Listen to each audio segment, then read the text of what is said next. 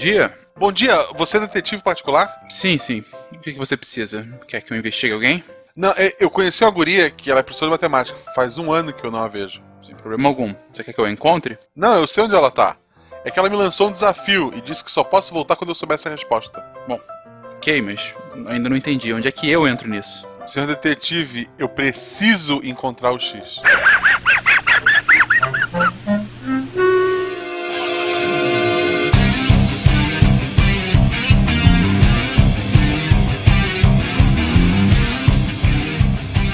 Olá pessoas, aqui é Fernando Malto Fencas, diretamente de São Paulo, e eu tinha a apresentação perfeita, só que não cabia nesse espaço, então fica pra uma próxima vez. Que sacana, velho! Quem pegou a frase? Nossa senhora. Obrigado, Fencas. Ele roubou a frase do Pena. Como você fez isso?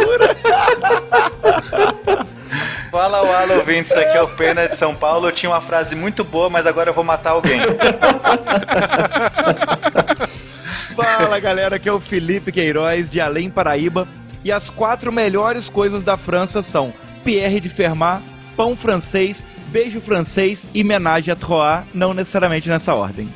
Meu Deus! Meu Deus, cara. Que agressivo desde agora! Ainda bem que não é na Grécia esse beijo.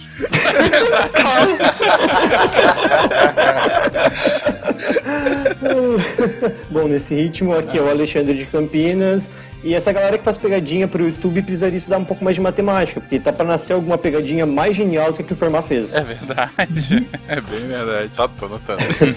300 anos de pegadinha, gente. Olá, ouvintes. Aqui é o Tarek Fernandes de Anápolis e os humanos não têm orgulho de seus ancestrais e raramente os convidam para jantar.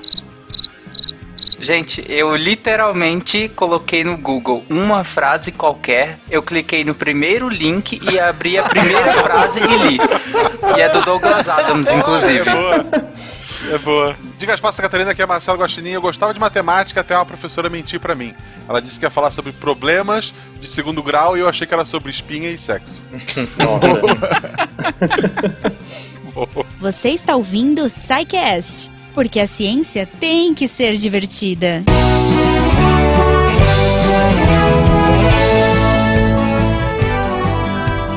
Bem-vindos a mais uma sessão de Recadilhos do SciCast.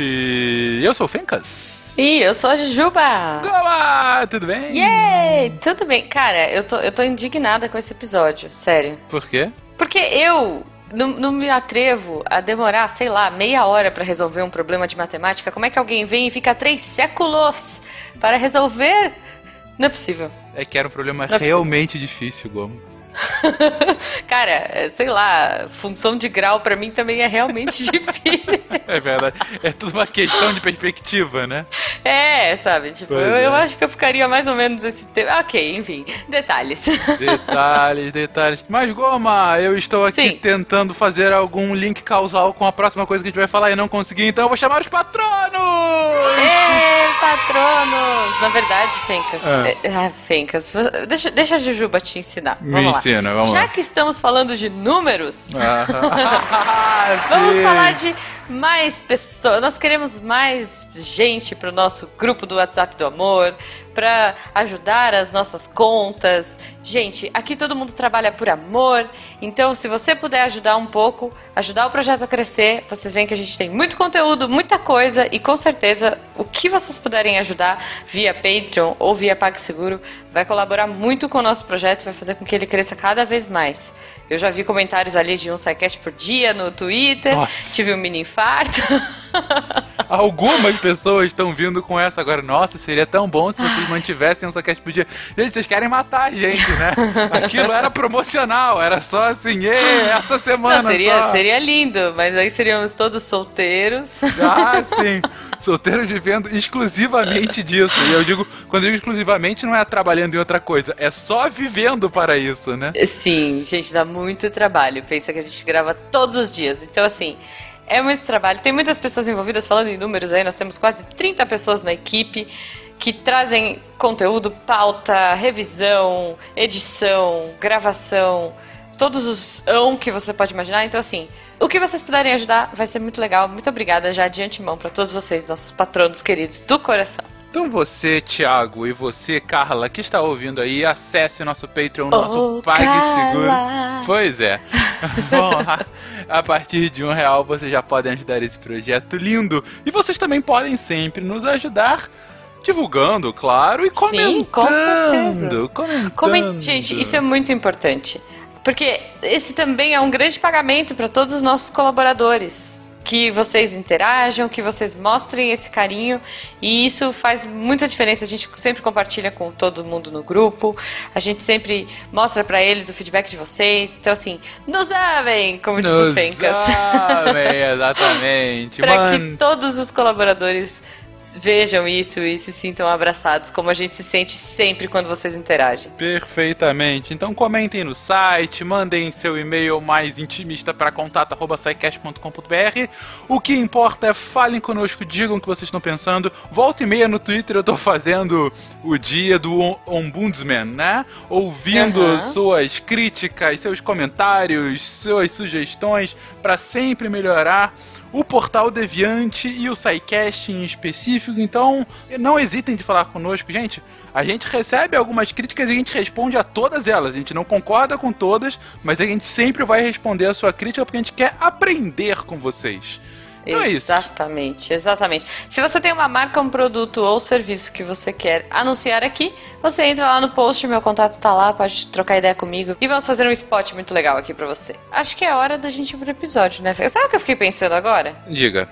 Talvez esse teorema do Fermat Hum. possa ser a resposta do mundo, universo e tudo mais. Olha aí. Se for, eu já sei a resposta. Fica aí a dúvida para que o ouvinte só vai saber depois dessa uma hora e meia de programa. Boa, vambora então.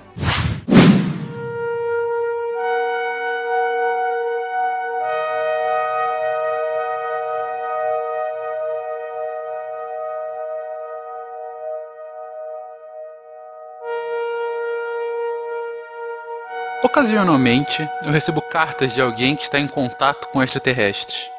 Eu sou convidado então a perguntar qualquer coisa para eles. Daí, ao longo desses anos, eu preparei uma pequena lista de questões. Lembre-se, os extraterrestres são muito avançados. Então eu pergunto coisas como: por favor, me dê uma pequena prova do último teorema de Fermat.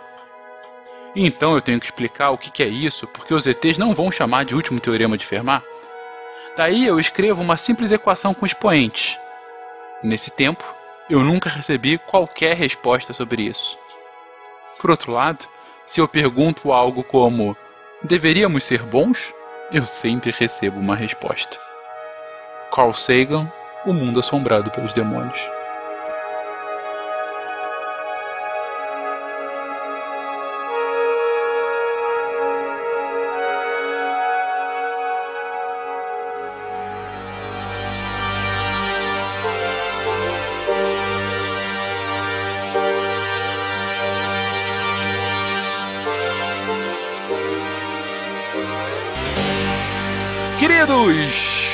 Voltamos aqui ao maravilhoso reino da matemática.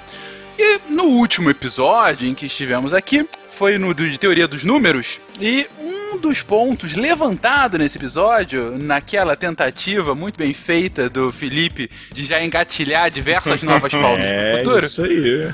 foi ter levantado o teorema de Fermat, mais do que isso, o último teorema de Fermat, aquela piadinha de 300 anos, como foi colocado agora nas apresentações. E a gente achou por bem, pô, por que não, né? Por que não falar um pouquinho desse último teorema de Fermat, a história dele, e para tanto, obviamente, teremos que falar sobre um pouco da biografia de Pierre de Fermat, um dos matemáticos mais conhecidos da história. Então, vamos lá. Pierre de Fermat, século 17 da França. Por que que ele tem todo esse, esse glamour, gente? Por que que ele é tão conhecido hoje em dia? Então, pessoal, o Pierre de Fermat, né, conforme o, o Fencas disse, ele nasceu na França e o pai dele era um mercador muito rico, então por conta disso ele teve uma educação privilegiada, ele pôde estudar na- nas melhores escolas e desde cedo ingressar no serviço público. Ele acabou se tornando juiz supremo na Corte Criminal Soberana de Toulouse e a educação dele em matemática, na verdade, não foi uma educação formal. Vocês fizeram o cast há pouco tempo aí sobre os astrônomos amadores, né? o Fermat ele era um matemático amador. Era uma grande brincadeira para ele aí esse estudo da matemática. Mais do que isso, ele era tipo o Serginho Malandro da matemática, entendeu? Ele gostava de ficar trolando os outros. É porque ele era muito bom em matemática, mas não era o trabalho dele. Então, o que, que ele fazia? Ele gostava de ficar criando enigmas, ele gostava de ficar resolvendo grandes problemas, provando grandes teoremas da matemática. Só que, em vez ele divulgar a prova, em vez ele, como né, um matemático formal que se gaba de, olha, eu deduzi aqui o teorema, não sei o que, dá o nome do teorema e tudo mais. Não, a graça dele era chegar e falar assim: ó, galera, eu consegui provar isso aqui, duvido quem consegue. Entendeu? Eu ficava zombando dos outros. Ah, vai, faz aí, quero ver você fazer. Ah, não consegue, né? Olha aí. Que babaca. Ele se divertia, cara. Adorei. O cara chegou no título de juiz supremo. Isso já é bem babaca, né? tu chegar. É verdade. O negócio dele ser juiz supremo é porque nessa época na, na Europa tava tendo uma praga, dessas pragas que assolam de vez em quando. E aí acho que não tinha muita gente pra ocupar. Inclusive, ele ficou doente também, o próprio Fermat ficou doente uma época, muito mal. Aí o tio dele divulgou que ele morreu. Foi, foi lá, né? Pô, morreu, Pierre de Fermat, não sei o quê. Aí, não, tô melhor aqui. Ele se recupera depois. Era uma piadinha também do meu tio. Foi uma trollagem, assim. Ah, meu, morreu. Então, de fato, Fermat fosse do hoje em dia, ele seria um youtuber de ficar trollando as pessoas. Basicamente isso. Isso. Basicamente Isso. isso. Não, ele era francês e odiava os ingleses, entendeu? Eles ficavam mandando ofensas pelo canal da Mancha. Era essa a graça dele, entendeu? Ele era francês e odiava os ingleses. Isso é subir pra cima, sabe? Né? sim, sim. Tô imaginando os vídeos dele. Resolvi essa equação e você não consegue. Veja aqui, seu otário, sabe? É tipo isso. Manda um vídeo resposta aí se você consegue. tipo, Ok, um trollador da matemática que vira juiz supremo por falta de pessoas. É, é isso que dá o status dele? Por que, que 300 anos depois a gente continua falando dele? Então, o que acontece é o seguinte: na verdade, ele começou a se interessar por matemática por causa de um livro específico, que é o Aritmética do Diofante. o mesmo das equações diofantinas, que a gente falou no último cast de matemática. E aí, o Diofante, esse livro, ele apresenta mais de 100 problemas diferentes, com as soluções detalhadas, não sei o que. Então, a, a grande diversão dele com a matemática desde sempre foi resolver problemas e tal. E ele não se importava em fazer uma descrição formal, porque ele não estava fazendo aquilo para mostrar para ninguém. Então ele às vezes escrevia só na margem assim, ó, solucionei esse e pula pro próximo. Ou então fazia conta no papel, amassava o papel e jogava fora, entendeu? Ele foi chamado do príncipe dos amadores da matemática, porque realmente ele era muito bom, mas ele era só um amador. Ele fazia porque gostava, ele não tinha nenhuma obrigação para aquilo ou nenhuma vontade de aparecer nos anais da matemática. Vocês preferem juiz supremo ou príncipe dos amadores? Eu acho que Pica das Galáxias da Matemática é um título melhor. Funciona Imagina. Pica das galáxias. ok. Pica das Galáxias da Matemática. É pi das galáxias, então, né? Inclusive, né, vocês falaram que ele era babaca e realmente ele foi chamado publicamente de fanfarrão aí pelo próprio Descartes. O John Wallace, que era inglês, chamava ele de aquele maldito francês, o que a gente já viu também que é, é o clichê absoluto, né? O inglês e o francês que brigam. Leonasmo também. O inglês falando maldito francês. Pra mim, essa é qualquer frase do Barbado. Ele sempre pontuou a frase dele com isso. Mas teve um episódio legal na vida do, do Fermat, porque acho que ele ia ser um bom cara da internet mesmo, porque na vida pessoal dele ele era recluso. Ele não saía, mas ele gostava de trollar por correspondência. Na internet ele adoraria fazer um perfil fake e ficar zoando. Mas o que forçou ele a, a sair e, e ter um relacionamento com algum par da matemática, alguém que estava na mesma área, foi quando ele conheceu o Pascal. O mesmo Pascal matemático, físico e tudo aí que a gente aprende no colégio, que fez o triângulo de Pascal. Enfim, esse cara aí. E juntos, eles começaram a descobrir, a sondar sobre a teoria das probabilidades. Na verdade, eles iam pro bar, por essas casas de jogos, e ficavam tentando aplicar a teoria da probabilidade nos jogos. É, que não existia ainda a teoria da probabilidade, tá, gente? Eles deram a, a base, essa coisa de pensar. Hoje é tão intuitivo pra gente pensar probabilidades e tal. O que existia na época de probabilidade era aquela coisa intuitiva, ah, o lançamento de uma moeda, 50%, não sei o que e tal. Mas era uma coisa muito básica. E aí eles começaram a tentar usar a teoria da probabilidade para fazer jogos. Um dos lados tinha uma chance de vencer do tipo 50,5%. Que era um pouquinho acima do que 50%. E se você fizesse esse jogo muitas vezes, repetisse muitas vezes, você, em última instância, venceria. Você ganharia mais dinheiro do que perderia. Ou seja, ele estava fazendo o fundamento da banca de cassino. Porque a banca de um cassino, ela tem uma chance mínima de vencer mais do que perder. E essa diferença, quando você multiplica por milhões, você ganha muito dinheiro. Ok, então a gente tá falando aí que ele se aventura na teoria dos números por conta desse, desse livro que ele recebe do tio dele, que ele acabou indo à frente com as ideias de Pascal para fundamentar o que a gente viria a conhecer de teoria da probabilidade, e ele era o trollador mor da matemática do século 17. Mas não é por isso que ele é mais conhecido. Qual é o ponto que assim fez com que ele de fato entrasse nos anais da história da matemática? Então, o que aconteceu foi que ele estava fazendo um- uma série lá de problemas específicos no livro que falavam sobre o teorema de Pitágoras, referia também a cálculo de trio pitagórico e tal. E aí ele fazendo as anotações dele, brincando com os números ali conforme ele fazia, ele mudou o expoente da equação e de, no caso, a ao quadrado igual a b ao quadrado mais c ao quadrado, né, que é o que a gente vê na escola, ou x ao quadrado mais y ao quadrado igual a z ao quadrado. Ou a soma dos quadrados dos catetos é igual ao quadrado da hipotenusa. Isso aí, Porra ele da hipotenusa.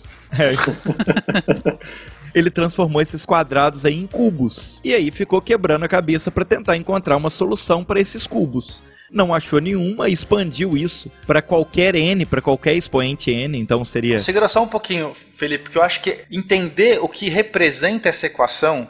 Às vezes a gente só pensa em números, mas tem um jeito fácil da gente entender, que é quando a gente aplica isso para os quadrados, o que eu estou dizendo é o seguinte: olha só, a gente pode pegar, por exemplo, um quadrado de, de lado 3. Então, né, imagina um tabuleirinho de xadrez, só que com lado 3 por 3, então eu tenho 9 quadradinhos ali dentro, tudo bem? Uhum. É 3 por 3, 3 né? por 3. Só que agora eu posso pegar um outro quadrado com 4 de lado, num tabuleirinho de xadrez de 4 de lado. Então eu tenho 4 por 4, tenho 16 lá dentro. Então eu tenho dois quadrados, um de 3 de lado e outro de 4 de lado, e eu posso desmembrar os quadradinhos que formam esses quadrados para formar um quadrado maior. Um quadrado, por exemplo, de 5 de lado, que seria 25 quadradinhos, ok? O que você está falando é, se eu pego esse quadrado de 3 esse quadrado de 4 e conto o número de quadradinhos dentro deles, um vai ter 9 quadrados dentro dele, outro vai ter 16 quadrados dentro dele, ou seja, se eu pegar esses dois, são 25 quadradinhos que dá para fazer um quadrado de 5 por 5. Isso, então o desafio dessa equação de Pitágoras nada mais é do que achar quadrados que você consiga somar os quadradinhos que compõem esses quadrados para formar um quadrado ainda maior. Se você achar três números que formam esses quadrados, então você resolveu eh, esse problema do teorema de Pitágoras. Você, você achou eh, soluções para esse teorema. O que o Fermat fez foi aumentar isso para o cubo. Então a pergunta agora é: eu consigo montar um cubo e somar com outro cubo e gerar um cubo maior ainda? E ele não achou. Ele tentou jogar números e não conseguiu. Olha que coisa louca, quer dizer, parece não existir nenhum cubo que você soma com outro cubo, pegar os quadradinhos que montam um cubo, somar com os quadradinhos que montam outro cubo e isso gerar um outro cubo maior do que esse. E de fato não existe. basicamente não dá pra juntar dois cubinhos pra virar um cubão. Não dá. Todos os cubos que você pode imaginar não tem nenhum que satisfaça que se você soma dois e gera um terceiro. Com lados inteiros, tá, gente? Só pra constar. Que falta fazia o Netflix na época, né? gente? Só que mais do que isso, o Fermat, ele resolveu usar essa proposição para quartas potências, né? Que aí não dá nem para a gente imaginar o que seria uma figura elevada à quarta. Para qualquer n, né? Qualquer número acima de 2, 3, 4, 5, 6 que você elevar esses trios, você não consegue resolver essa equação. E aí foi quando ele enuncia o seu teorema. Basicamente, ele, ele escrevia no próprio livro do Diofantino lá. Em algum momento, ele fala essa proposição e coloca assim: cuius re demonstrationem mirabilem sana detexi, hanc marginis exequitas non caperit que basicamente em latim, ele escreveu em latim, era a linguagem dos matemáticos da época. Eu consegui fazer uma demonstração miraculosa, incrível dessa proposição, mas essas margens, essas pequenas margens não compreendem, não consigo escrever nessas pequenas margens. Lançou esse desafio aí, deixou lá essa anotação perdida ali no meio do livro. E passou-se anos, anos e anos e anos depois quando ele morreu, o filho dele pegou esses vários. Ele tinha muita anotação, ele tinha muito caderninho. Ó, eu sou, eu sou cria do, do Fermat. ele tinha vários caderninhos com um monte de anotação, com várias dessas proposições que ele não provava. Ah, não preciso provar, tá bom aqui, jogava fora o papel, só o que ele fazia. E o cara resolveu publicar um novo livro que seria a aritmética do Diofante com as observações do Fermat. E lançou esse livro em 1670. E aí pronto, né? Os outros matemáticos, conforme que iam lendo isso, era o novo desafio do desafio, sacou? Não era só o do Diofante. Agora você tinha todas as outras suposições que o Fermat colocou em cima desses desafios que a galera queria descobrir. E aí começou a busca pelo último teorema do Fermat, porque todas essas peças foram caindo, todos os outros teoremas que ele enunciou foram descobertos, foram provados, menos esse. Esse ficou engasgado. Vamos voltar então, só para deixar claro para o ouvinte qual é a, a grande dificuldade. É possível, enfim, desde antes de Pitágoras já estava provado que é possível eu pegar três números e fazer com que a soma do quadrado de dois números dê o terceiro número. A gente acabou de comentar aqui. 3 ao quadrado mais 4 ao quadrado é igual a 5 ao quadrado. Então isso a gente já consegue estabelecer. O que Fermat estava colocando é, olha, ao quadrado, sim. Só que se eu tentar colocar três números ao cubo, a quarta, a quinta, a qualquer número acima de 2, essa igualdade, em teoria, é impossível. Eu não consigo chegar nisso. Em números inteiros. É, Exatamente, ou seja, 3, 4, 5, enfim, não 2,5. Né? Só que ele, o malandrilson da matemática do século XVII, fala que, a despeito disso, ele conseguiu comprovar matematicamente esse postulado, não é só um achismo, só que naquele livro que ele escrevia isso não caberia naquela margem e ficou perdido nos anais da história. É isso. Exatamente. Basicamente isso. Basicamente isso. Beleza. Então a gente tem aí o, enfim, o pontapé inicial e o motivo desse cast. A partir daí foi lançado o desafio desse matemático francês. E como que os matemáticos receberam isso? De fato tentou se resolver? Como que o teorema de Fermat evoluiu nesses últimos 300 anos? Ah, O que acontece é que o Fermat, ele, ele realmente ele era muito brilhante nas anotações dele. E ele fez muitas conjecturas nessas anotações, né? Que a gente chama de teorema, mas na verdade o último teorema de Fermat, até ele ser provado, ele era uma conjectura. Ele é algo que você ainda carece de prova, né? Podia ser só um blefe do Fermat. Ele disse que de- deduziu, mas ninguém viu. Podia ser aquelas listas, nove verdades e uma mentira. né? Boa. É, o problema é que na matemática as pessoas não podem ficar só nas conjecturas. Quer dizer, você pode conjecturar muitas coisas, mas enquanto você não prova essas conjecturas e não transforma em teoremas, imagina que eu estou criando bloquinhos. Qualquer conjectura, qualquer teorema é um bloquinho que eu vou poder usar para provar um outro teorema mais para frente, para eu poder deduzir coisas mais avançadas lá para frente, que eu vou construir uma casa. Se eu ponho uma conjectura que não está provada, é um bloquinho frágil. Eu posso construir coisas com esses bloquinhos.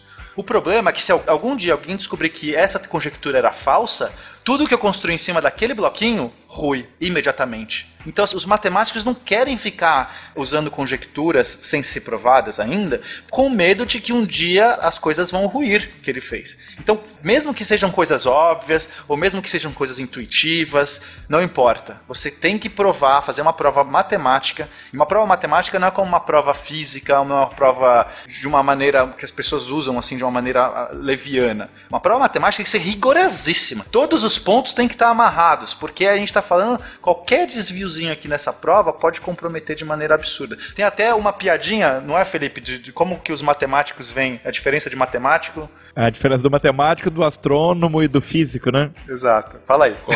Então, é que o matemático, o astrônomo e o físico estavam caminhando ali, estavam num trem pela Escócia e viram uma ovelha negra no, no pasto.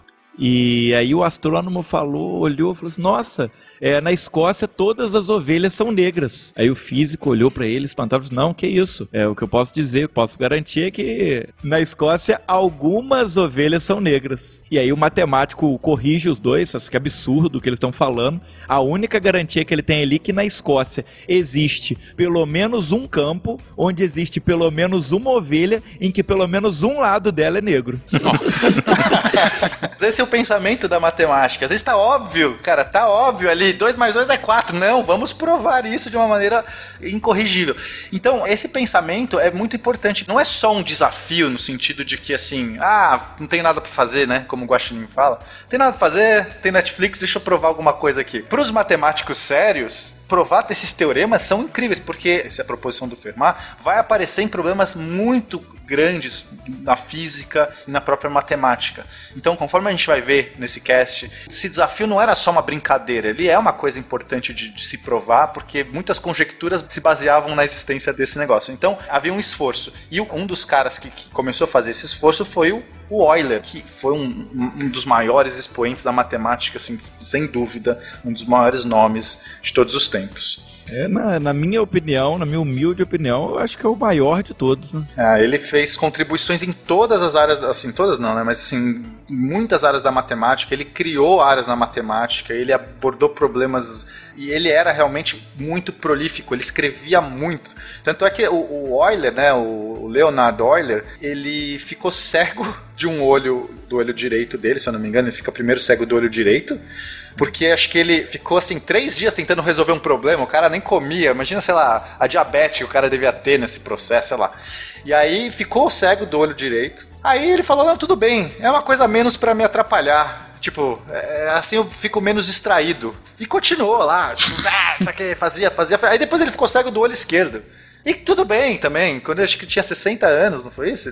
É, isso 68 aí, isso anos, ele, ele, continuou. E assim, ah, não posso escrever aqui porque não, não vejo, mas contratava escriba para escrever para ele, editando. Essa coisa de visão é muito overrated, né? não, tipo assim, você imagina que com 68 anos, cego dos dois olhos, ele produzia em média aí um artigo matemático por semana. Caraca.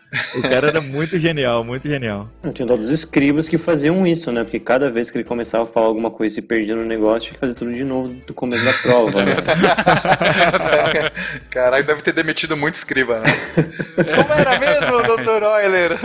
Claro que foi ele que criou metade da anotação da matemática, né? Então imagina é tentando ditar pro escriba como fazer a anotação do negócio. Imagina se o cara, na verdade, o escriba entendeu errado e hoje em dia toda a nossa matemática toda nota... é diferente do que ele quis dizer que fosse, sabe? Faz muito sentido isso, cara. Na cabeça dele era um desenho super bonito, aí o escriba fala, ah, vai ser essa coisinha aqui só, é isso que eu entendi. Boa, deve ter sido isso. 11 mais 3. 11 mais 3, 13. Acertou. É, 1 mais 1. 1 mais 1, 2. 2 mais 2. 3. Acertou. Não, ele ficou conhecido como um resolvedor de enigmas, porque ele era muito bom de fazer essa parada, assim. Você não sabia o que fazer?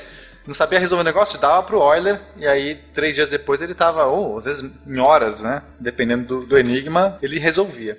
E aí tem alguns casos interessantes. Então, um dos casos interessantes é quando ele se mudou para a Rússia, que ele foi para São Petersburgo, e lá tinha um problema das pontes de Königsberg. Então você tinha sete pontes que ligavam quatro bairros. E é uma cidade muito bonita, aquela coisa, né? Aquele jardim florido, e as pessoas. Era uma brincadeira das pessoas, os habitantes de Königsberg, fazer um passeio matinal, sei lá, sair no, no, sabadão, de manhãzinha, e meio que tentar visitar todos os bairros, todos os jardins da cidade. Era uma coisa legal. Como o Guaxa disse, não tinha Netflix. Né? Novamente, né? é a falta da Netflix. É. Só que o problema era o seguinte: eles queriam pensar numa rota que passasse por todas as pontes e visitasse todos os bairros, mas não repetisse nenhuma ponte. Eles queriam tentar pensar na rota perfeita de como fazer esse trajeto inteiro e você saísse do começo ao fim sem repetir nada. E aí proporam isso pro Euler, né? Ninguém conseguia fazer. E aí o Euler, ele provou que era impossível fazer esse trajeto sem repetir e ele deu o pontapé inicial na teoria dos grafos ao fazer isso. Cara começou um novo ramo também na matemática, super importante, está relacionado com topologia, que é como resolver esse tipo de problema, porque não importava exatamente as pontes e tudo mais. Ele tentou resumir todas essas informações no mínimo possível de notação, de como fazer todo esse aspecto visual e fazer matemática em cima disso, que aí são os grafos. Ele, a notação de grafos vem daí. A gente já falou sobre grafos em algum episódio, não falou? Eu tô tentando lembrar em qual. Grafos? Acho que não, cara. Não, não, assim, citar, não, não foi uma tá. grande explicação. Não, acho que foi citado. falado de grifos naquele sobre criaturas mitológicas do Missangas, não? Isso. Pois Missangas, é, é. Pois é. Foi. Eu, devo, eu devo estar confundindo, foi isso mesmo. Teve, teve o grifo que era usado como Uber, tem. Sim. Obrigado. Pronto, já fez a propaganda do Missangas do episódio. Com a Marlene esse, por sinal, ficou bem bom, gente. Vamos lá. tá. Tem um com pena e tem um com malta também, se vocês quiserem ver. e com o Tarek. Ah, é, o Tarek tá tão quieto que eu esqueci que ele, que ele tava aqui. tem dois com o Tarek. Um de carnaval Uau. e um sobre o Eu Sou a Lenda. Tarek como vocês nunca viram aqui no Deviante, né? No, É no verdade, esse Psycast. carnaval é um absurdo. Então, Fermar era muito bom, gente. Então, e uma outra história mais engraçada até do Euler, da fama de resolvedor de problemas, na verdade ela tem origem porque o Euler, antes de ser matemático, na verdade, ele quase não foi matemático para fazer parte do clero. O pai dele era um pastor calvinista e ele chegou a estudar teologia e tal. E foi graças à intercessão do, do Bernoulli, lá do Daniel Bernoulli, que ele acabou se tornando matemático. E aí, quando ele estava na corte lá da Catarina Grande, um ateu filósofo francês lá, o Diderot, é, passou uma temporada lá na corte russa e ele ia pra Rússia lá convertendo. Não sei se fala converter, né? Tem que usar um tio irônico aqui. Porque no ateísmo você não pode converter uma pessoa a se tornar ateu, né? Acho que é desconvertendo, né?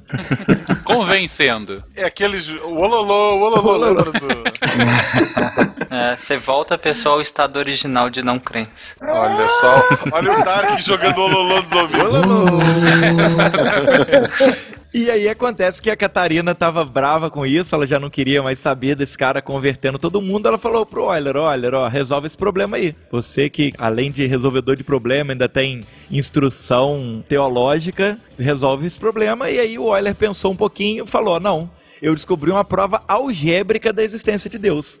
A Catarina convocou todos os dois pro palácio dela, convocou os cortesãos todos, encheu o local de gente pra assistir aquele debate teológico, né? Que falta faz o Netflix!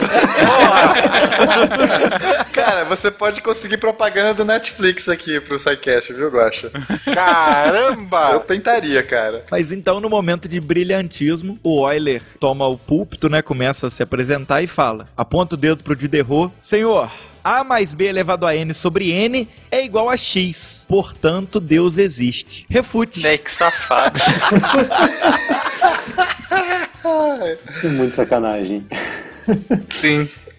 E foi O isso. espírito gozador continua na matemática, Pois né? é. Enfim.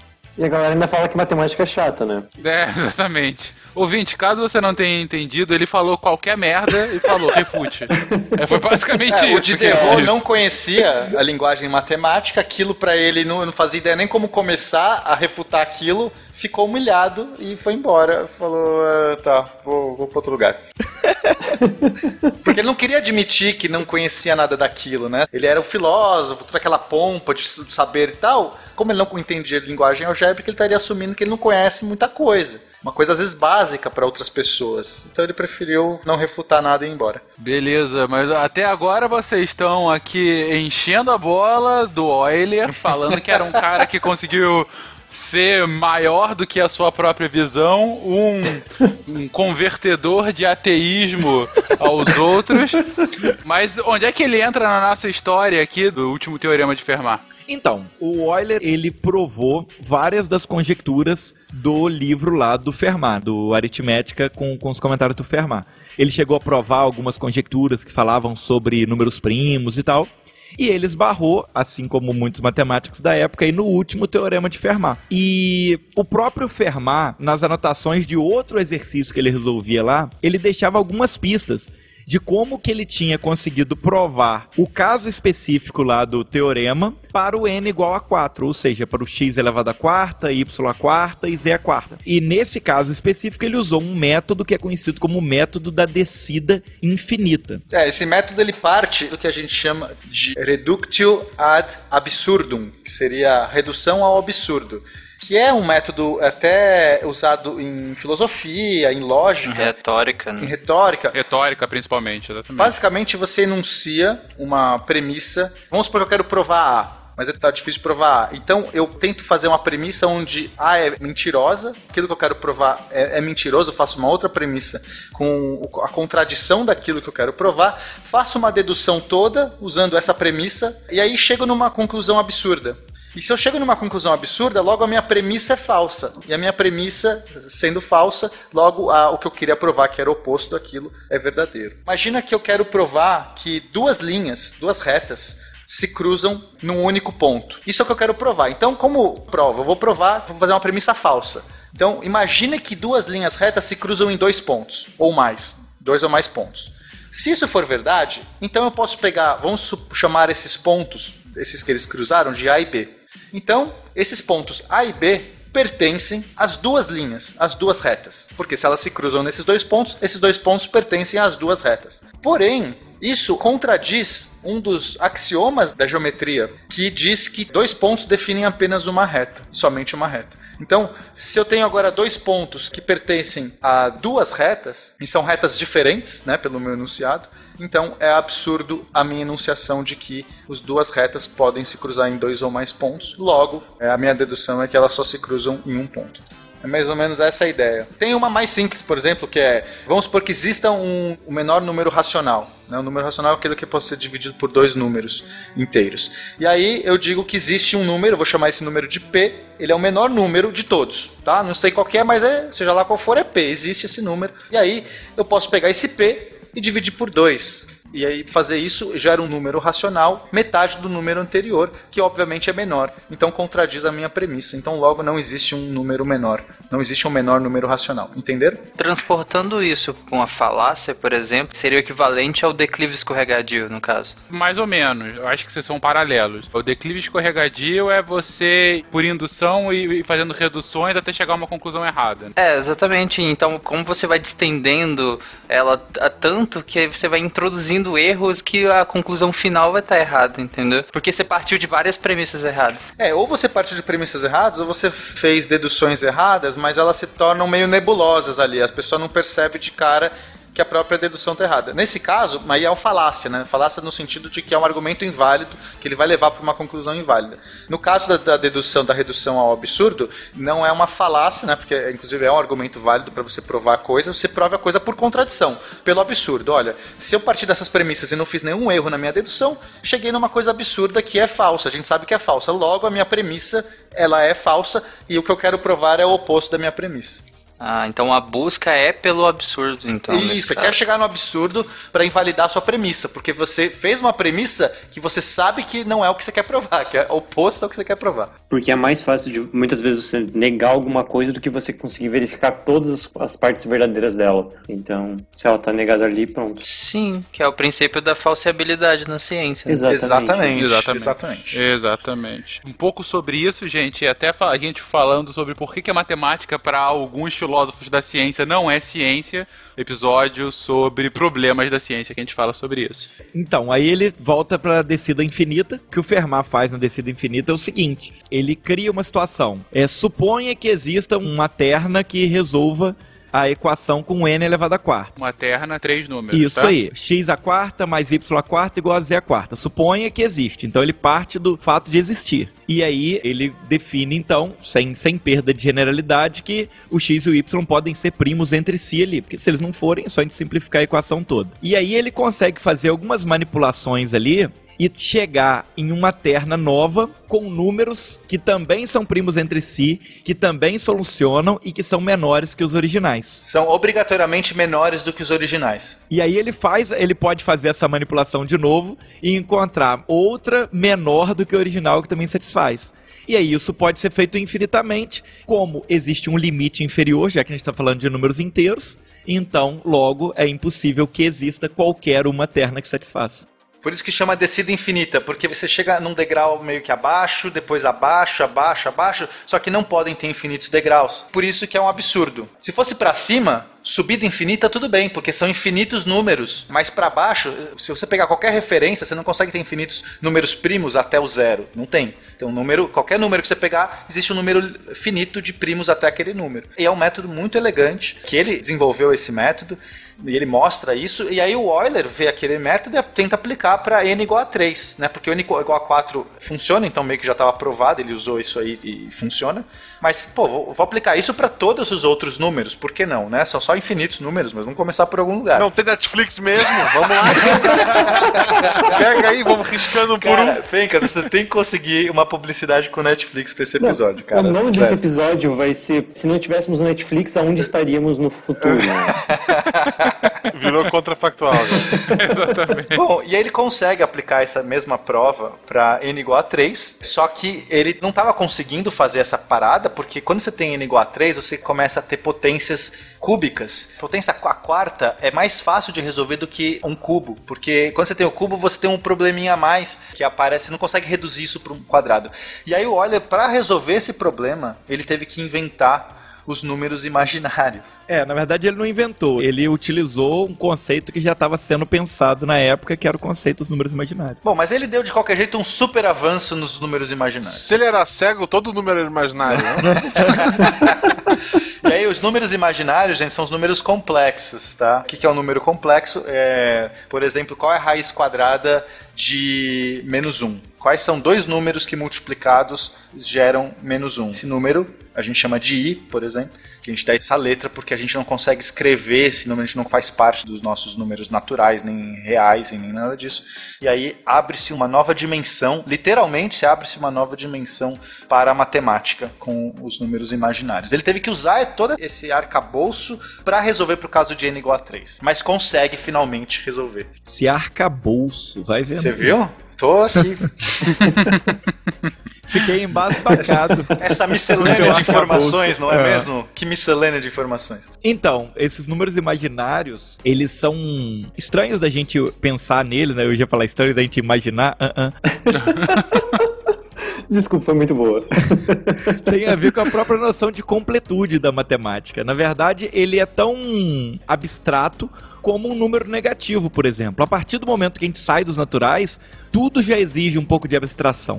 E todos esses conjuntos numéricos que são criados, na verdade, eles são simplesmente maneiras de você dar completude para as operações. Então você cria os números negativos porque você precisa de ter uma completude na hora que você está fazendo subtrações. Os naturais em si só, eles não resolvem todas as subtrações possíveis entre naturais. Então você cria os negativos. Aí você acaba criando o conjunto dos números inteiros. Os inteiros só, eles não conseguem satisfazer todas as possíveis divisões. Então você cria a partir daí os números racionais. E aí, a partir do momento que você não consegue calcular todas as radiciações, todas as raízes, aí você cria primeiro os irracionais e depois os números complexos, que aí você passa a ter completude. Você passa a poder calcular qualquer operação matemática. Usando números complexos, você pode literalmente resolver qualquer equação. Porque antes disso, quando se esbarrava numa raiz negativa, você falava: o que eu faço a partir daqui? Nada. Tipo, isso aqui para mim dá uma resposta que não, não sei o que faço com isso aqui, porque eu não sei calcular mais. Então, meio que você tá dando explicações, abrindo possibilidades para até nessas contas que antes não eram possíveis você chegar. E assim também com os infinitos, porque isso é só um dos problemas, porque na matemática às vezes chega numa divisão por zero. E aí, é a mesma coisa, cheguei numa conta que eu não posso avançar. Pô, vamos inventar a noção de limite, vamos inventar uma nova anotação para como que eu consigo abordar esses problemas de singularidade que a gente chama. E aí também cria-se uma nova matemática, que é o cálculo diferencial integral. Inclusive, sobre o cálculo, é até legal falar que a gente atribui a invenção do cálculo ao Isaac Newton e ao Leibniz, meio que fizeram, desenvolveram meio que junto, né? Cada um com a sua própria notação. Só que a gente descobriu que o Newton utilizou próprio método do Fermat. O Fermat brincou com É verdade. Cálculo. Ele brincou com essa questão dos muitos pequenos e criou um método chamado método de tangentes para abordar isso. E o Newton usou o método de tangentes para deduzir o seu cálculo diferencial. Olha só que legal, Fermat estava ali também. É, inclusive, é uma das primeiras publicações do Newton ele chama, né, de método das tangentes. Ele, inclusive, dá o mesmo nome que o Fermat. O Fermat foi um dos gigantes, né, no qual o Newton... Foi. Um gigante trollador, Verdade. mas foi um gigante.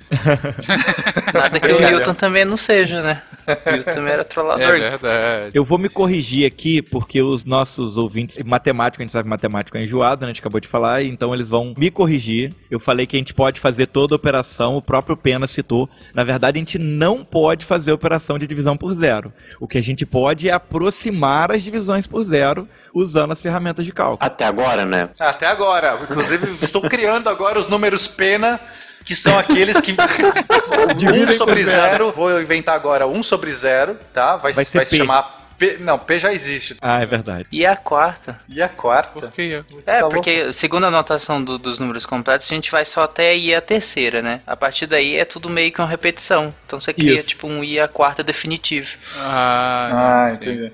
Não, pode ser, vou, vou, criar o P de pena mesmo e tô, tô feliz.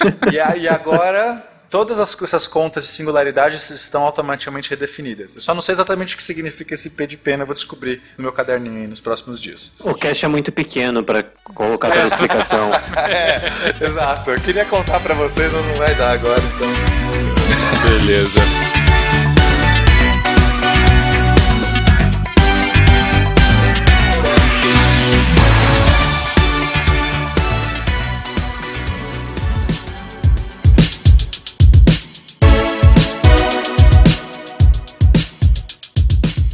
Mas com isso, então, basicamente, o Euler resolve, ainda que não de forma completa, mas resolve, então, o teorema de Fermat ou não? Não, na verdade, ele, ele resolveu um pedacículo do problema. Pedacículo, gostei muito dessa divisão é? da matéria. É, usando P de pena, ele usou um pedacículo. É o novo, inclusive esse é um novo termo, tá? Já, pode, Ok, já podem tá. usar a partir de agora. Estamos fundando uma nova ciência aqui hoje, beleza. Então ele resolve um pedacículo, mas não o desafio por completo. É, porque são infinitos números. Quando ele co- consegue provar para 3, na verdade ele também consegue provar para os múltiplos desse 3, certo, Queiroz? Isso aí, você pode reduzir todos a algo elevado ao cubo se você tem algum múltiplo de 3. É isso aí. Então você provou para 3, para 6, para 9, para 4 também já provou para 8, para 16, todos eles estão prova- automaticamente provados. Só que ainda tem todos os números primos nessa cachola, que eles não são múltiplos de nada. E só que os números primos são um desafio absurdo na matemática por si só. Já saber se existem, a gente falou um pouco disso no último cast. Então no final das contas, o Euler, ele se frustrou muito, porque ele queria, ele achou que ia ser uma coisa de um fim de semana. Ah, mas um artigo na semana vai ser o do Teorema do Fermat. Passou aí alguns anos brincando com esse desafio, não conseguiu chegar, parou aí, resultado 1 a 0 pro Fermat. 1x0 pro Fermat, isso aí. Beleza. E como é que continua esse jogo, então? Hum, então, o Euler provou a solução para o n igual a 3 e, como a gente já disse, isso vale então para todos os múltiplos de 3. De agora em diante, a ideia era buscar a solução para os outros números primos. Problema, existem infinitos números primos. E vai passando né, o tempo, no começo do século XIX, aí, o último teorema de Fermat, ele já era o mais famoso problema da teoria dos números, e o próximo passo seria dado por Mademoiselle Sophie Germain, outra francesa aí, na- nascida em 1776, justamente na França, que era o país mais preconceituoso aí quanto à instrução das mulheres, né? Dizia que a matemática era uma coisa inadequada para as mulheres, estava além da capacidade mental delas, e ela acabou enfrentando aí todos os preconceitos da sociedade. O próprio pai dela, que, que não permitia que ela estudasse, ela contrariou e estudou escondida, e acabou sendo a, a pessoa que deu o passo seguinte na resolução do teorema de Fermat. Essa Sofia ela era muito, muito brilhante. Então, mesmo com todas as dificuldades extras por ser mulher, viver todo esse negócio, ela conseguiu se matricular na École Polytechnique, que é uma das, das universidades de maior renome, inclusive naquela época de Paris. Ela conseguiu usar uma identidade de um aluno que tinha desistido, que era o Antoine Auguste Leblanc. Então, ela se passou por esse Leblanc. Olha que história incrível, cara. Ela ia nas aulas disfarçada de homem, estudava tudo aquilo lá e ela foi tutoriada, porque ela era uma aluna tão brilhante, mesmo entre os, as pessoas da École Polytechnique, ela se destacava. E quem foi o instrutor dela foi ninguém menos do que o Lagrange, que é também um dos desses matemáticos físicos mais reconhecidos da história, fez teoremas, fez estudos nos mais diversos eh, ramos aí da física, da matemática.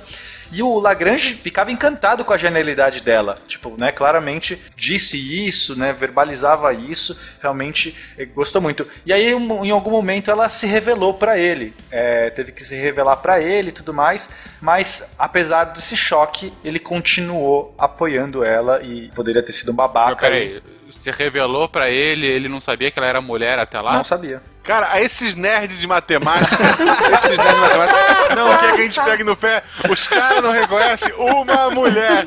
Uma. Porra. Não, é que teoricamente ela não frequentava com muita frequência a universidade. Ela era como se ela fosse uma estudante de fora da cidade, então ela meio que estudava por correspondência durante boa parte do tempo. Até que o Lagrange pediu para falar com ela, que aí foi quando ela acabou se revelando quem era, pelo menos ah, é o então ela da não, ela não ia pra faculdade, é isso? Não, não. Ela pegava as anotações. Isso, ela pegava a anotação e mandava os negócios como se ela fosse um estudante que estava fora da cidade, porque vai saber, mas ela deu uma Ah, desculpa muito na minha boa. cabeça ela já fazia um cosplay ali todo. Nossa, seria muito mais épico, sem dúvida. Eu prefiro tá. Eu prefiro a minha versão, ouvintes, o que vale é... Se a versão é melhor do que a verdade, publique sua versão, né? Exato. Deve inclusive ter um filme Netflix sobre isso. Procura lá de ontem, tem um monte de história. Bom, mas aí ela ficou tutorada pelo Lagrange, e aí depois ela começou a se corresponder com ninguém mesmo do que o Gauss, né? O nosso, que a gente já contou um pouco da biografia do Carl Friedrich Gauss, O príncipe da matemática. o príncipe da matemática, e aí ela ganhou todo um, um respaldo ali, porque e- e em algum momento ela resolveu abordar o último teorema de Fermat. Ela começou a entrar numa área bem diferente daquela que eh, a galera estava indo, que era aquela coisa das provas pela escada infinita e tudo mais. E basicamente resolver o problema era entender sobre números primos. Então ela tentava provar que não provar corretamente, mas ela tentava dar uma probabilidade, ela tipo chegava em algumas condições que eram quase impossíveis de satisfazer. E esse quase obviamente incomodava, mas era um jeito dela seguir. Então, um dos casos que ela usou é que você pode gerar números primos, né? um dos jeitos de gerar números primos, de um jeito que você pega um número primo, multiplica ele por 2 e soma 1. É um jeito, é uma técnica de você tentar gerar um número primo. Então, por exemplo, 3 vezes 2, 6, mais 1, 7, número primo, certo? E aí você pode fazer isso, né? 7 vezes 2, 14, mais 1, 15. Opa, não funcionou.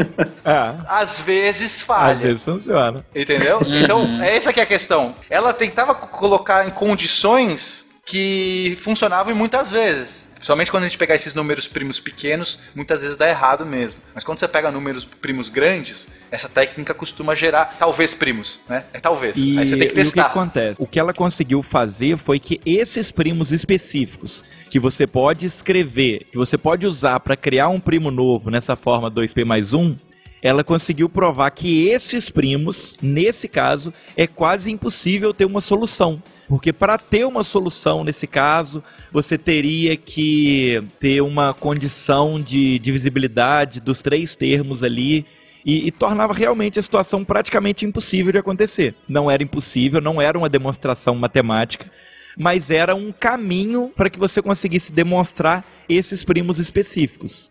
É porque o problema é abordar números primos é muito difícil. É Assim, os matemáticos se debruçaram sobre por séculos, ainda inclusive é um problema em aberto até hoje, para tentar encontrar uma fórmula que descrevesse todos os números ou não só fórmulas, achar relações. Essa relação do 2p mais 1 é uma relação promissora em, em vários aspectos e ela começou a usar isso para poder chegar nessas condições que era assim, olha, não dá para provar, mas é um caminho. Ela abriu algumas portas muito importantes. Mas para alguns casos específicos, ela conseguiu provar. Ela dá o gatilho porque eles usam para poder provar para o 5. Ela deixa a deixa para todos trabalharem em cima.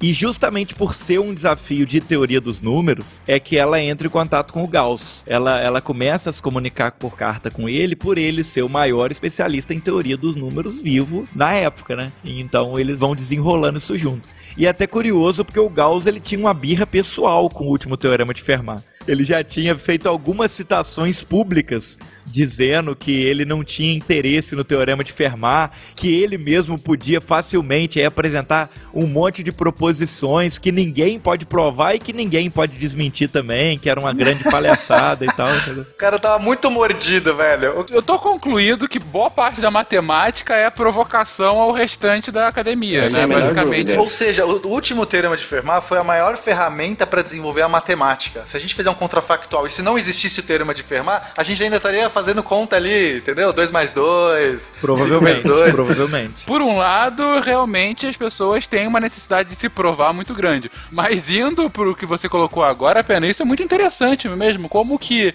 esse teorema insolúvel ainda naquele momento faz com que você comece a pesquisar diversas outras ferramentas que não conseguem resolver o teorema ainda naquele momento, só que vão ter puta, milhares de outras aplicações, né? Exato. Fora as conjecturas, né? É, quando a gente estiver falando depois da matemática desenvolvida no século XX para resolver o teorema de Fermat, aí você vai ver o quanto que realmente isso é válido. Aí você não faz ideia onde a galera chega, Fencas. Como É, que, tipo, que se chegou por causa de uma pergunta besta de mais de 300 anos. Mas a gente chega lá ainda, não vamos dar esse spoiler ainda que, É vai isso aí. melhorar. Então, beleza. Aí, então, o Monsieur Leblanc, que na verdade era Mademoiselle Leblanc, é, não, na verdade não era nem Leblanc, né? O Monsieur Leblanc, que era a Mademoiselle Germain, ela acaba ajudando a partir dessa constatação dela com relação a esses primos da forma 2P mais 1. Mas tem uma coisa legal, Fencas, que ela acaba também salvando a vida do Gauss. É isso aí, isso Como? é muito legal. E olha que louco, se, se não existisse Sophie Germain, o que aconteceria? conta aí, conta aí, Queiroz. Então, o que aconteceu foi que teve a invasão de Napoleão à Prússia, né? E o exército francês estava tomando todas as cidades e tal, e ia invariavelmente chegar na cidade do Gauss. E ela, com medo dele morrer, de acontecer alguma coisa com ele, ela entrou em contato com um amigo de infância dela que era general do exército francês, ela também era francesa, né?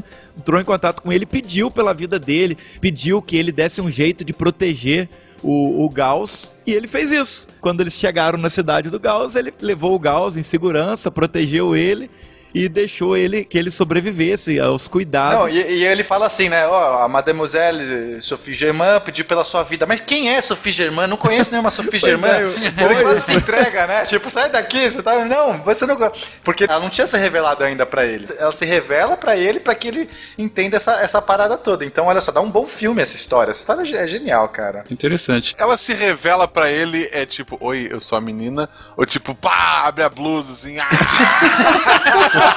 A versão é sempre melhor do que a história, então. Não é possível, você não pode ser mulher! Imagina, tipo assim, ela chega, ela puxa, ela puxa o lápis da cabeça, solta o coque, né? Joga o cabelo assim, solta o coque, joga o cabelo, abre o casaco, né? Consegue imaginar Ai, a cena. Tem um filme que a resolução é basicamente essa. A mulher tem que abrir a blusa pra provar que ela realmente é a mulher. É, Ace Ventura, um? Não, não, O- tem um filme de, de história mesmo. Ah, ok. É um filme de história mesmo. Aí a pessoa adora o Adam Sandler e fala mal dos filmes do Ace Ventura com o Jim Carrey. Tipo, você respeita os filmes dos Ace Ventura, viu? Eu adoro Ace Ventura. Gente, lembrando que essa invasão napoleônica à Prússia está aí no início do século XIX agora, campanhas napoleônicas. Aliás, tem um excelente episódio especial que a gente fala sobre o fim dessas campanhas. E tem um bom sobre machismo também. Então, além disso tudo aí, ela também é a responsável por formar as bases no estudo da física e de elasticidade de materiais. Ela se envereda pela física também. Se torna, além disso, a primeira mulher que não é esposa de nenhum membro da academia a ter autorização para assistir às palestras na Academia de Ciências Francesa. Isso é bem interessante também. Mas apesar de todos esses avanços, de tudo isso, ela ainda morre meio que no ostracismo, sabe? Ela não é reconhecida pelo talento dela, pela habilidade dela aí como É, no matemática. obituário dela tá escrito mulher solteira sem profissão. Cara, é, é, tipo muito triste. É, É, inacreditável, né? Sophie Germain dá um ótimo cast também. Outra grande mulher aí que nunca é citado, né? Raramente a gente citada Sophie Germain, assim, poucos conhecem ela, então fica a dica aí pros ouvintes se enveredarem mais pela vida dela e, e falar mais vezes o nome dela. É, os próprios franceses meio que rejeitam é, a figura dela. Nos pés da Torre Eiffel lá tem o nome dos 72 sábios que construíram o conhecimento para que a torre fosse erguida.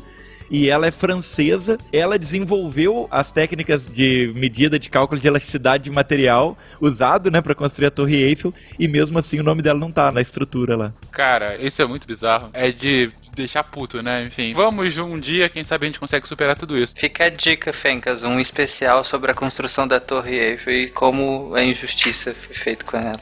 Aí, legal, legal. Aí no finalzinho aqui da vida dela e tudo mais, usando os resultados da própria Sophie Germain, dois franceses que também são matemáticos aí que fizeram muitas contribuições na matemática e na física, o Dirichlet e o Legendre, conseguiram usando o método dela, né, esse método que a gente meio que descreveu por cima, provaram, meio que juntos ali, cada um independente um do outro, o caso para n igual a 5. Então, mais um número primo que caiu dessa vez. E aí depois, 14 anos depois, o Gabriel Lamé adicionou mais, usando o mesmo método dela, a prova para n igual a 7. Ou seja, nesse momento a gente já tem para n igual a 3, 4, 5 e 7 seus múltiplos que era impossível de fato. Já tinha a prova que o teorema era de fato impossível. É, isso. Estava provado para esses casos o teorema, mas faltava ainda generalizar para todos os primos. Os demais primos. Mas isso já foi muito legal, porque para as provas para os primos já era muito mais complexa. Teve que usar todo esse eh, novo arcabouço criado pela Sophie Germain. Eu quero fazer uma observação aqui que eu toda vez que eu tiver que citar algum matemático e tal, eu vou parar e vou deixar o, Pena falar porque a pronúncia dele dos nomes é muito bonitinha, cara. Ah.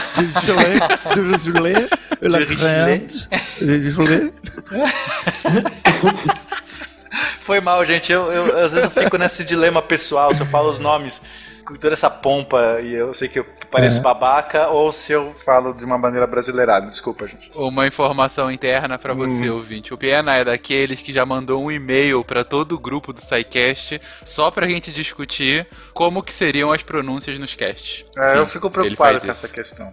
Mas tudo bem, a gente te ama. Vamos lá, como é que continua a história? Então, a Sophie Germain dá esse passo a mais aí, dá essa deixa para os outros matemáticos e renova esse ânimo na, na busca do resultado do último teorema de Fermat, e com isso a Academia Francesa oferece um prêmio aí de uma medalha de ouro e mais 3 mil francos para o matemático que conseguisse resolver o último teorema de Fermat. Agora era uma caça ao tesouro. É, Agora literalmente é uma caça ao tesouro. medalha de ouro, cara. Olha que coisa doida. Mais 3 mil francos. Isso é, cara, isso é muito de filme. Isso não existe. Mas enfim, vai entrar mais um outro matemático muito importante também, que diversos teoremas e conjecturas levam o nome dele, que é o Louis Cauchy. Ele vai tentar usar essas técnicas também da Sophie Germain e tudo mais ele junto com o Lamé, eles vão fazer uma quase que uma corrida e vai ficar tipo um tentando vencer o outro, porque eles estavam querendo, agora todo mundo tá atrás desse prêmio, mas mais do que isso, era uma coisa pessoal deles ali de ficar fazendo essa corrida pela solução. E eles conseguiram, não é, Felipe? O que acontece é que, é tipo assim, pra, só pra gente contextualizar aqui, já que a gente tá mostrando quanto que os matemáticos podem ser babacas, o Lamé, é Lamé ou Lamé? É Lamé. O Lamé. Fala como você quiser, mas Não. o, o Lamé. um o francês para ele é Lamé. O Lamé, ele sobe ao palco numa reunião da Academia Francesa, anunciando que ele está próximo da solução do teorema, ele admite que a prova lá não está completa ainda. Ele mostra mais ou menos o método que ele estava usando e diz aí que nas próximas semanas ele vai ter a demonstração. Nesse momento, o Coxi se levanta, pede a palavra e fala: Bom, então, sabe isso aí que o Lamy falou que tá fazendo? Eu também estou fazendo, meu método é muito parecido com o dele e eu vou entregar antes dele. Eita porra. É muito legal é, isso, cara. Briguinha de egos naquele momento. E aí eles começam uma corrida aí, né, pra poder apresentar o mais rápido possível. E é legal que tem um, um procedimento que eles faziam na época, que era o procedimento dos envelopes lacrados, né, Pena? Uhum. Essa é bem. Isso é muito é programa bem... de TV. O que, que, seria isso? É João Kleber isso. É, é, é quase isso. Eles colocam todo o desenvolvimento deles em dois envelopes, entregam nas semanas seguintes e deixam lacrado na academia. Porque depois, quando eles apresentassem a demonstração completa, eles usariam esses envelopes para provar a autenticidade das ideias dele, que um não imitou a ideia do outro. É, senão um cara fala, você acabou de ver minha palestra, agora você, tipo, inventou isso aí, entendeu? Você deixava no envelope lacrado. Aí ele podia abrir qualquer momento e provar. Não, tava aqui, ó, ó o tempo todo tava aqui. É, é muito divertido, né, cara? Parece uma coisa assim de é, um brigando com o outro. Assim, não, eu vou provar aqui, eu lacrei o envelope. Ah, lacrei o envelope, você roubou meu envelope que eu vi. Não, não roubei envelope. cara, essas histórias na cabeça do Pena, elas são sempre muito mais legais, né?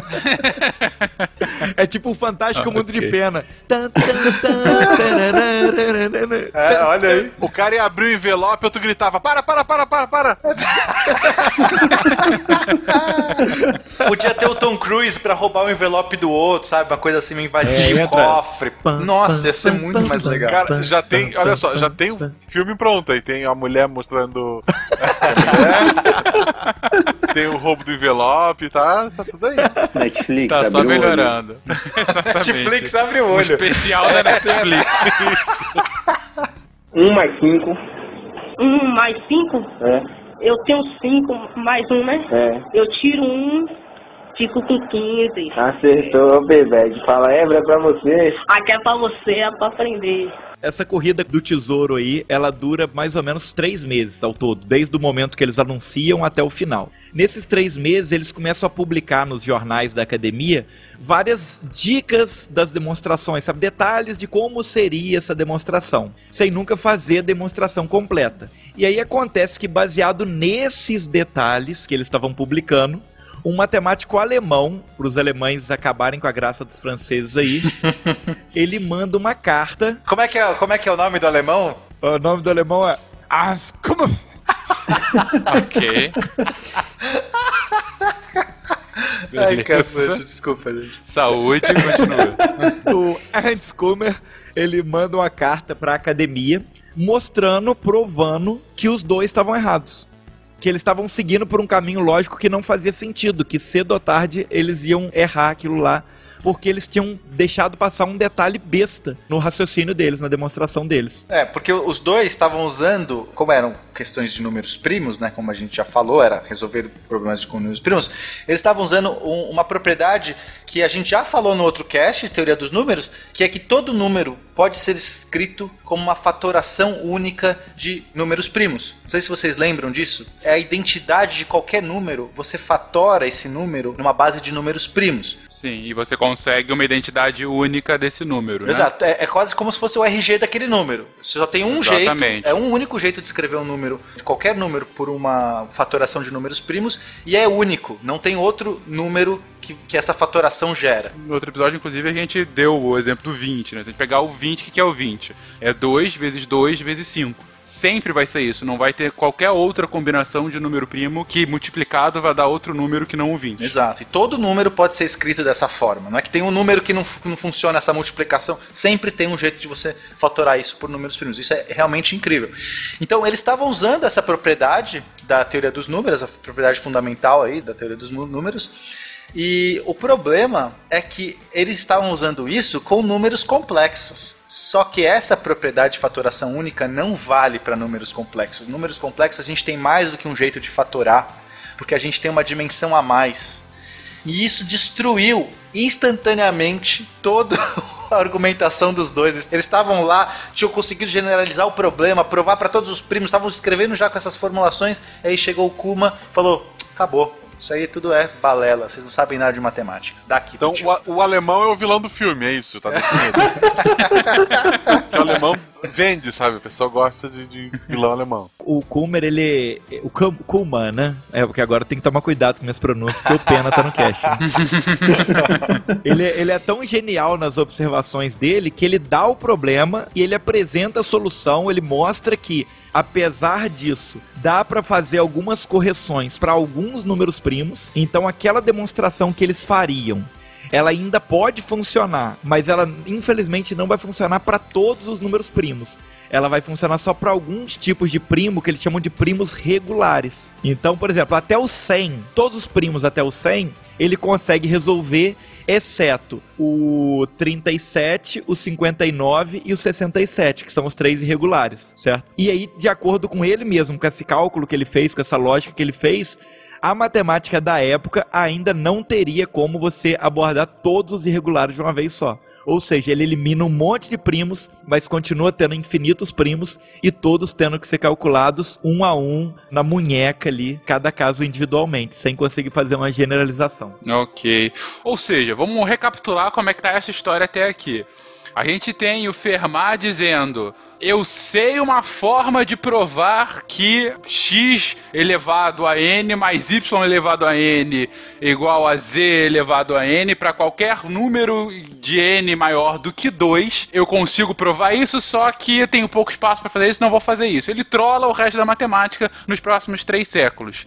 Euler, ele a partir desse desafio do, do Fermat, ele consegue provar que isso é possível para n igual a 3 e 4. Posteriormente, a partir do desenvolvimento da Mademoiselle Germain, a gente tem a prova do. Bom, aí realmente a pronúncia vai ser ótima. de Chile e Legendre uh, para 5 e 7. E agora o Cauchy e o Lamé, eles achavam que tinham conseguido provar para todos os demais primos, só que o alemão, o vilão do filme, o Ernest Kummer, ele fala que, ok, para alguns, para os primos regulares isso funciona, para os irregulares não, ou seja, ainda a gente não tem essa comprovação isso a gente tá mais ou menos em que ano, gente? Finalzinho do século XIX. Primeiro que a gente tem até agora o Fermat ganhando de 7 a 1, né? Porque se, se, a gente for ver, todos os, os, matemáticos aí que caíram, né? Então, o Euler, a Germain, o Dirichlet, o Legendre, o Cauchy, o Lamé e acho que tem mais algum perdido aí, já são sete que se combinam. E o Kuma foi lá e deu aquela ajeitada, a gente marca um gol para ele, vai, porque o cara em princípio teriam resolvido o negócio e ele foi lá e falou: não, para aí, para tudo. É. Aí, então a gente marca um gol pro Kuma, porque ele é alemão. É só pra ser um alemão fazendo 7x1, né? Por enquanto, gente, é o Fermat dando goleado em todo mundo, né? Peraí, peraí é o Fermat zoando todo mundo? Porque essa é uma pergunta que eu ia fazer no final, mas eu tenho que perguntar tá, agora. Vamos lá, vamos lá. Do ponto de vista de vocês, há alguma chance dele de fato ter resolvido isso e ter. Ah, é, eu sou bom demais para vocês? Ou era somente uma provocação mesmo? Bom, eu tenho minha visão particular. Vamos recapitular um pouquinho. Não foi que ele fez isso uma única vez. Porque se ele tivesse feito uma única vez, podia ser assim: dólar, tentei, tentei, tentei, acho que isso aqui dá caldo, mas não consigo provar. Ai, não cabe na margem margem do papel, pronto. Tipo, dane-se, eu vou brincar. Não, ele era o comportamento padrão dele. Ele fazia isso com qualquer coisa. Ele não se dava o trabalho de ficar publicando, formalizando, mas ele, a todas as conjecturas dele, tudo bem que algumas não se provaram, mas aí ele realmente disse que eram conjecturas. Ele foi lá e falou assim: olha, eu acho que isso aqui é da caldo, mas aí se provou depois. O Euler, inclusive, provou que algumas estavam erradas. Mas todos os teoremas que ele afirmou, ele falou assim, ó, tem uma prova disso, só não vou divulgar aí para ver se vocês descobrem também. Esses todos se provaram corretos. Então foram vários que o Euler, inclusive, deduziu a maioria deles, né? E outros matemáticos outros. Agora, claro, poderia ser que só nesse ele cometeu uma gafe, ou pode ser que ele blefou. Tem duas vertentes. Blefou é assim, não consegui nada, tentei pra caramba, vou dar uma blefada aqui, por que não? Vou morrer um dia, alguém vai, vai ver isso aí. Mas também não me parece algo, sabe, que ele deixou pistas para aquilo. Poderia ter sido passado despercebido. Não me parece ele uma pessoa que precisaria blefar para isso. Ah, sabe, como se tivesse uma corrida contra alguém e, e, e, blefou. Porque era algo despretensioso no caderninho dele lá mesmo. Só foi encontrado depois que ele morreu muito tempo depois. Então não me parece justificar essa trollada pro futuro. Tipo, o cara teria que realmente estar tá arquitetando um plano muito louco.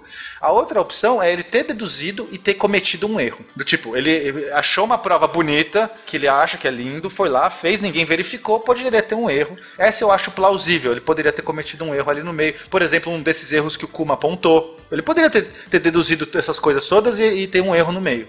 Agora, a mais legal, que é a minha versão, é que ele achou um negócio muito simples e muito foda e teria reinventado a matemática inteira se ele tivesse publicado aquilo. Ele, por que não? Deixa aí. Tá preguiça. Tá preguiça hoje. Ah, o Penny é um novelesco. sou um novelesco, eu sou um romântico. Ah, gente, enfim. No sentido de quem escreve novela, gente, não quem assiste novela da Globo. Sim. Ainda tem a é, quarta obrigado. opção também, né? É. Qual que é? Aliens. Aliens. Aliens. Aliens. Sempre há essa opção. Indo dessa premissa do Pena, a terceira opção seria um excelente cena pós-crédito pro nosso filme, né? Depois, assim, volta tudo e vê que, na verdade, tava num papel de pão que ficou esquecido no tempo ali e é encontrado cinco séculos depois, junto com a joia do Titanic, sabe? Uma coisa assim. Mas, continuando. Ele podia estar muito doido naquela noite e ele errou a conta, só isso. E as pessoas só acreditaram. Bom, é sempre uma possibilidade. Afinal, não tinha Netflix. pois é, isso tá ficando bem claro ao longo do episódio. Então, Fencas, esse epílogo aqui, ele é o gancho pra continuação. O Pena tinha sugerido a princípio que a gente usasse ele, em vez de usar como encerramento esse, usar como início do próximo, porque é uma história muito divertida também. Aí você vê pelo tamanho. Olha, vocês já pegando mais um episódio. Vocês realmente, ó. Vocês estão de parabéns. Vocês estão piores do que a galera de história que faz uma pauta gigantesca, entendeu? Vocês fazem propositalmente. É tudo ensaiado, gente. Tudo ensaiado isso aqui.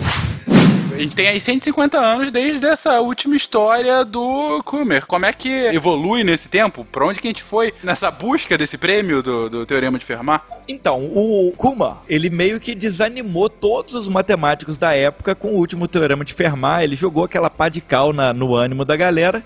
E o último teorema de Fermat, ele foi caindo no ostracismo, ele foi caindo no esquecimento aí. Eles fazem até uma comparação interessante no livro, o último teorema de Fermat, que é bem interessante, inclusive, a gente usou como base para a pauta, que o último teorema passou a ser para matemática o que a alquimia era para química, né? Sonhos românticos de uma época que já não existia mais. Olha que lindo. Uhum. Mas aí acontece que na virada do século, um rapazinho muito apaixonado e mu muito suicida e muito organizado, acabou renovando o ânimo, a empolgação e a, e a busca aí do último teorema de Fermat. Quem é esse rapazinho? Raimundo Nonato. Ele mesmo, Raimundo Nonato. Então, ó, o Paul Wolfskel, é, ele era um industrial alemão, muito rico e tal, e era matemático amador também, assim como o próprio Fermat. E aí ele cuidava do império dele e estudava a teoria dos números, gostava muito de resolver exercício e tal. Ele não era particularmente talentoso nem nada, mas ele gostava de se debruçar nesses problemas. E acontece que jovem, ele se apaixonou por uma mulher muito bonita, tal, a história romântica, né?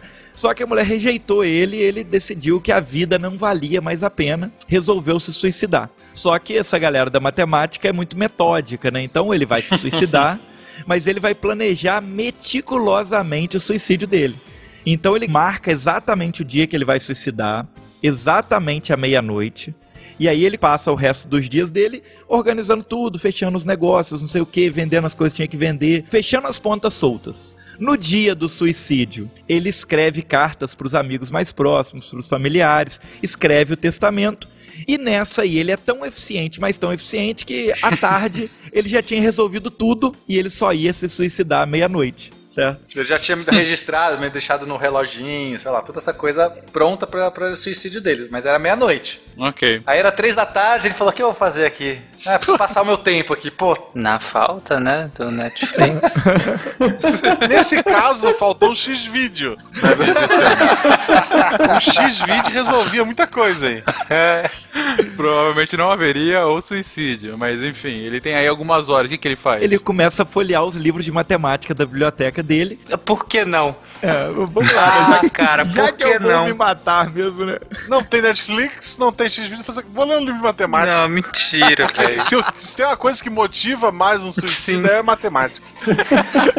Vai lá. Ele foi pra biblioteca dele, ele já gostava, já conhecia o teorema de Fermat, já tinha visto a demonstração do Kuma sobre aquilo, e meio que ele ficou ali dando aquela folheada. Ah, deixa eu dar uma olhada nisso aqui de novo, olha que legal, olha que demonstração bonita, olha que passagem ma- magnânima, olha essa afirmação. E de repente, no trabalho do Kuma, que era aquele trabalho que achou um erro na demonstração do Cauchy do Lamé, ele encontrou uma afirmação ali, uma suposição que o Kuma fez que não provou Ele faz uma suposição numa linha e ele não justifica depois nas linhas seguintes. Exato, usou, ó, isso aqui, isso aqui ele teria que dado a embasada depois, ó, essa suposição eu usei aqui, comprovei de tal jeito. Não tinha isso. É aquilo que o Pena falou lá no começo, né? Quando o matemático usa um argumento, ele tem que demonstrar como aquele argumento vale. Nesse caso, ele só tinha dado o argumento, ele não demonstrou. Perfeitamente. Então, o cara falou assim, pô, tem algumas horas aqui? Ah, por que não? Deixa eu ficar tentando provar esse mini argumento, dessa suposição aqui. E ele começou uma mini demonstração sobre isso. Foi fazendo essa demonstração, foi se empolgando com aquela coisa, foi chegando em outros lugares, foi, de repente, deu meia-noite e ele esqueceu de se matar. Quem nunca?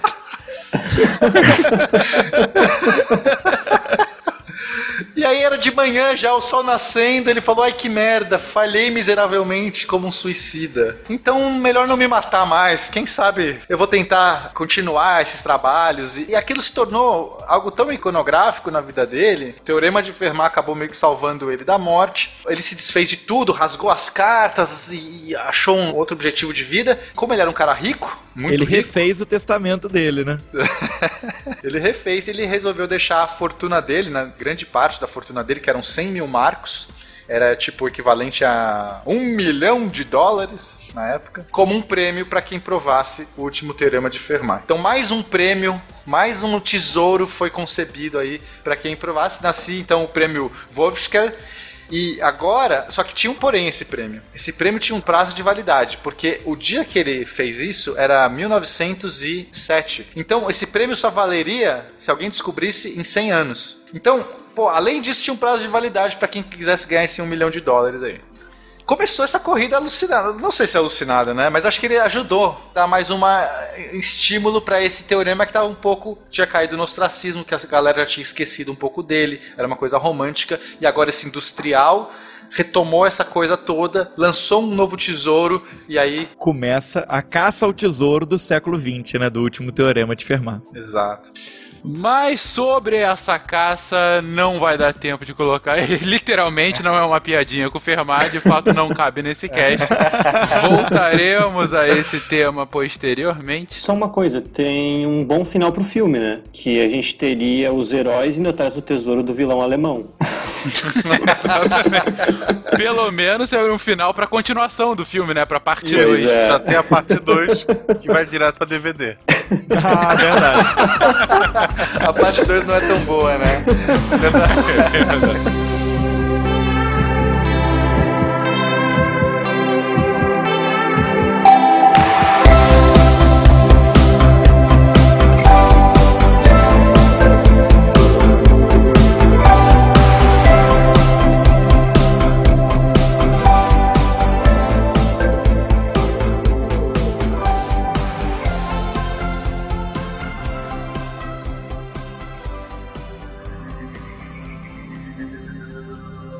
Se a ciência não for divertida, tem alguma coisa errada.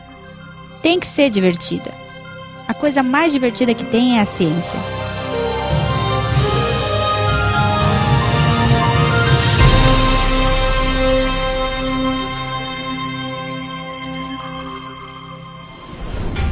Este programa foi editado por Tapcast. Edições e Produções de Podcast.